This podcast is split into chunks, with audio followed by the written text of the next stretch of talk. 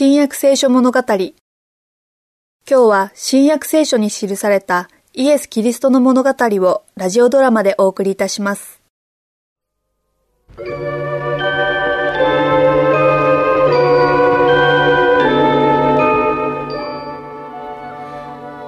コブの井戸にやっと着いたわ。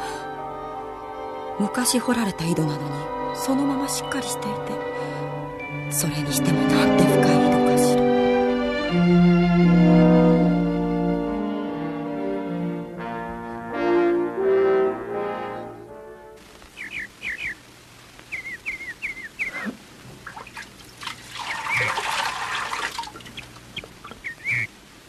水を飲ませてください。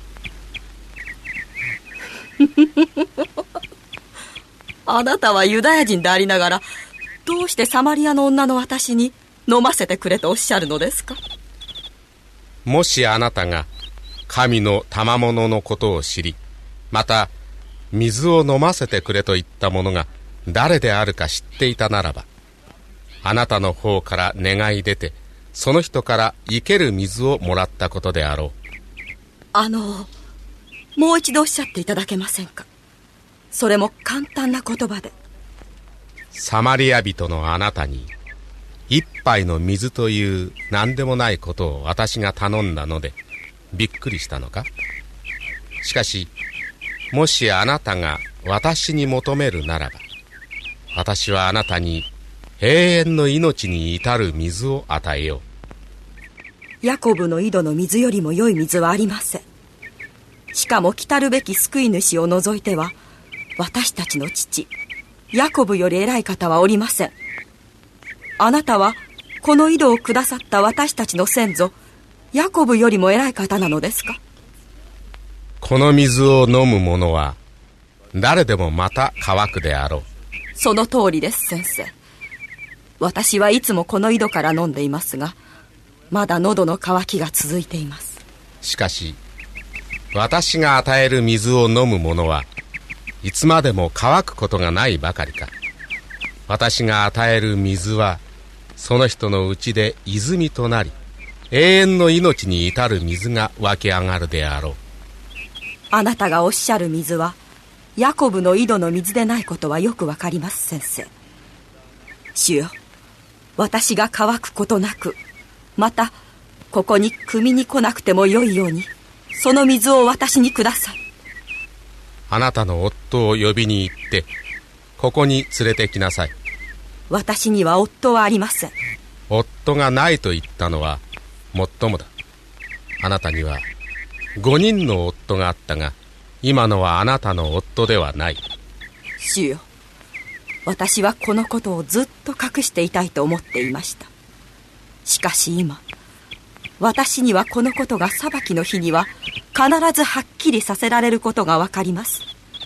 主よ私はあなたを預言者と見ます私たちの密かな自信を持ってサマリアの女は宗教上の論争のいくつかの題目について話しました。イエスは彼女との対話の主導権を彼女に渡しておられましたがやがて彼女の感受性の豊かな心に真実を告げるべき時が来たことを悟られました。女よ私の言うことを信じなさいあなた方がこの山でもまたエルサレムでもないところで父を礼拝する時が来る。主よ。それでは正しい礼拝を行っているのはサマリア人ですか？それともユダヤ人ですか？聖なる山や聖なる寺院を探し求めることによって人は天国に入るのではない正しく神に仕えるためには私たちは神の御霊によって生まれなければならないそれによって私たちの心は清められ私たちは神を知り、愛することができるのだ。これこそが真の礼拝だ。私は、今までこんなにわかりやすく、しかも偉大な真実を、サマリア人の祭司たちやユダヤ人たちからも聞いたことはありませんでした。あなたは私の罪を知っておられるが、それを非難されません。私は、あなたをまるで友達のように感じます。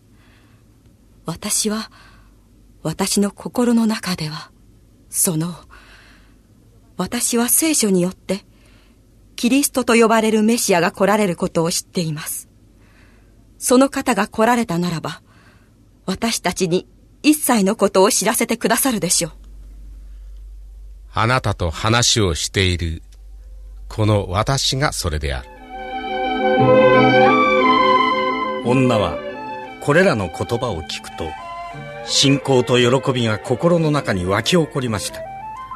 彼女は、この素晴らしい知らせを、神から使わされたイエスから直接聞いたのでした。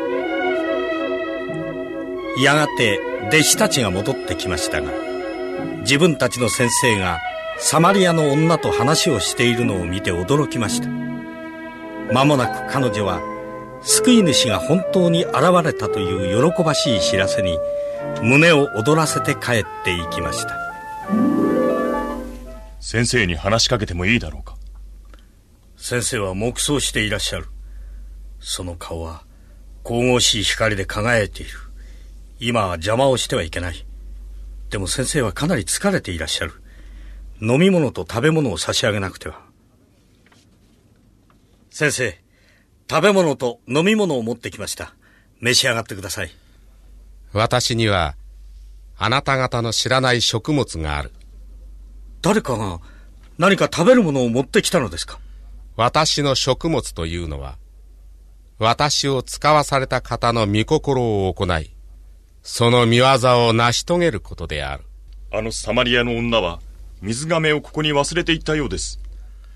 彼女は、命に至る水のことを知り、それを皆に知らせに行ったのだ。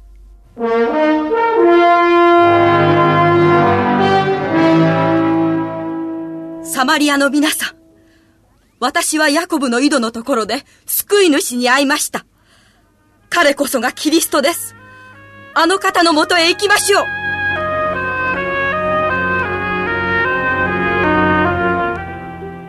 井戸のところにいたイエスとその弟子たちは、サマリアの人たちが大勢自分たちの方へやってくるのを見ました。それを見て、イエスは弟子たちに言われました。